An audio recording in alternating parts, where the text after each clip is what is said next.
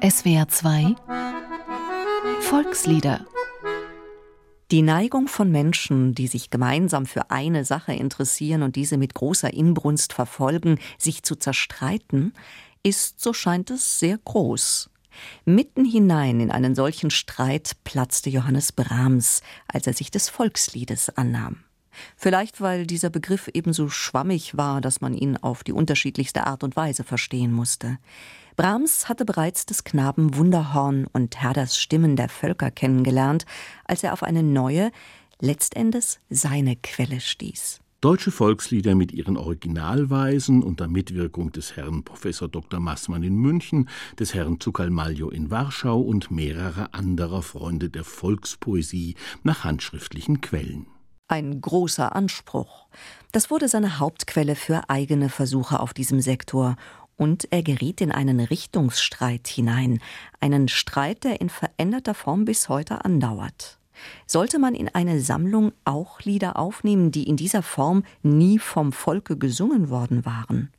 Oder sollte man sich auf Lieder in trivialer musikalischer Form beschränken, möglichst in D-Dur und um Tonika und Dominante kreisend? Das nannte Brahms philiströs. Auch bei Volksliedern ginge es um Qualität. Mit dieser Ansicht, die auch zum Beispiel Herder und Arnim geteilt hatten, setzte er sich allerdings nicht durch. Das Volk singt nur noch Gassenhauer, meinte er noch kurz vor seinem Tode verächtlich.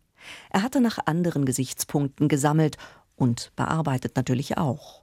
Und was konnte er nicht leiden? diese ganze Sorte Pächter des Volksliedes. Dagegen ist mir die Sammlung von Kretschmer und Zuckermaljo schon früher ein Schatz gewesen.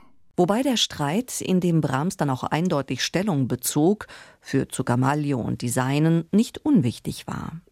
Die Sammler um den deutschen Liederhort, also die Gegenseite, definierten eben das Volkslied anders. Kretschmer und Zuckermalio hatten, meinten sie nicht zu Unrecht, Lieder aufgenommen, die nie vom Volke gesungen worden waren.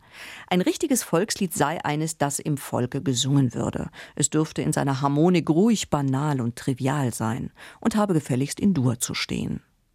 Das alles fand Brahms schlicht spießbürgerlich, philiströs eben. Was ihn sonst musikalisch interessiert, wird auch in seinen Volksliedern deutlich. Die Mehrzahl steht zum Beispiel nicht in Dur. Mehrdeutigkeit und die Betonung tonaler Unregelmäßigkeiten schon der Vorlagen sind an der Tagesordnung. Aber verlassen wir den Komponisten unseres Liedes und wenden uns dem Sammler und Texter Zuckermaglio zu. Anton Wilhelm Florentin von Zuckermaglio, um genau zu sein. Wir müssen ihn unterscheiden von seinem Bruder Vinzenz Jakob, auch er ein Schriftsteller. In Waldbröl geboren, ohne Examensabschluss, war er einer, der sich eher durchs Leben schlug, als einem sogenannten Brotberuf nachging. Als Anton von Waldbrühl schrieb er für Robert Schumanns neue Zeitschrift für Musik. Als der ihn einlud, Mitglied im Davidsbund zu werden, unterschrieb er oft nur mit ein Davidsbündler. Er hatte es schon als Student mit der Musik, bearbeitete Opern, griff tief in die Libretti ein und machte aus oft ärmlichen Versen sehr ärmliche. Als Hauslehrer beim Fürsten Gortschakow sammelte er seine ersten Volkslieder, slawische Balalaika. Da wird das ganze Nazarenertum, die ganze Romantik, oft eine falsche, schon im Titel deutlich. Wie viele der angeblichen Volkslieder in Wirklichkeit aus seiner Feder stammen, lässt sich nicht mehr sagen. Das berühmteste, Kein schöner Land, scheint als Produkt seiner Fantasie gesichert zu sein. Er veränderte auch oft die Sphäre aus oder in der ein solches Lied entstanden war. Aus einem erotischen Chanson des ausgehenden 16. Jahrhunderts wurde erst ein Kirchenlied, zu Bethlehem geboren, und dann unter seiner Feder ein Sandmännchenmärchen, die Blümelein sie schlafen.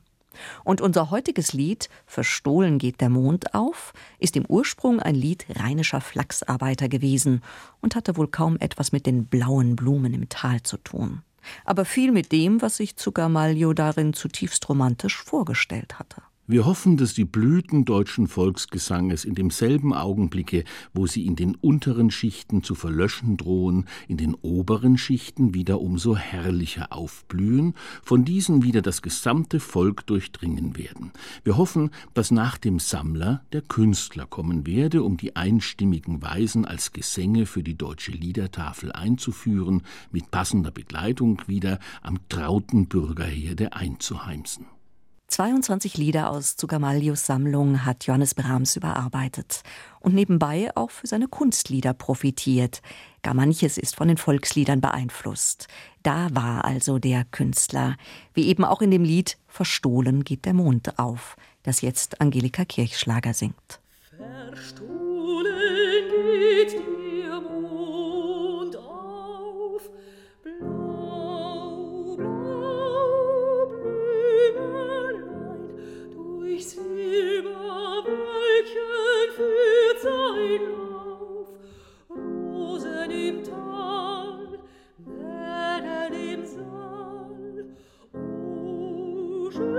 Christus.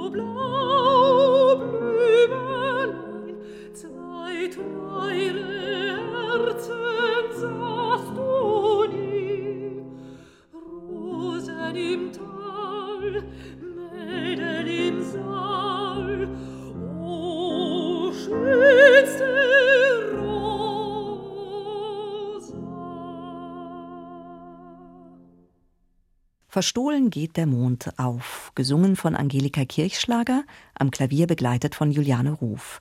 Ein Beitrag von Alfred Marquardt. Dieses Lied können Sie sich auch im Internet anhören und eine Woche lang sogar herunterladen unter www.swr2.de oder www.liederprojekt.org. Da finden Sie auch den Liedtext und die Noten und eine instrumentale Fassung zum Mitsingen. Volkslieder ist ein gemeinschaftliches Benefizprojekt von SWR2 und dem Karus Verlag. Sing macht stark. Stimmt.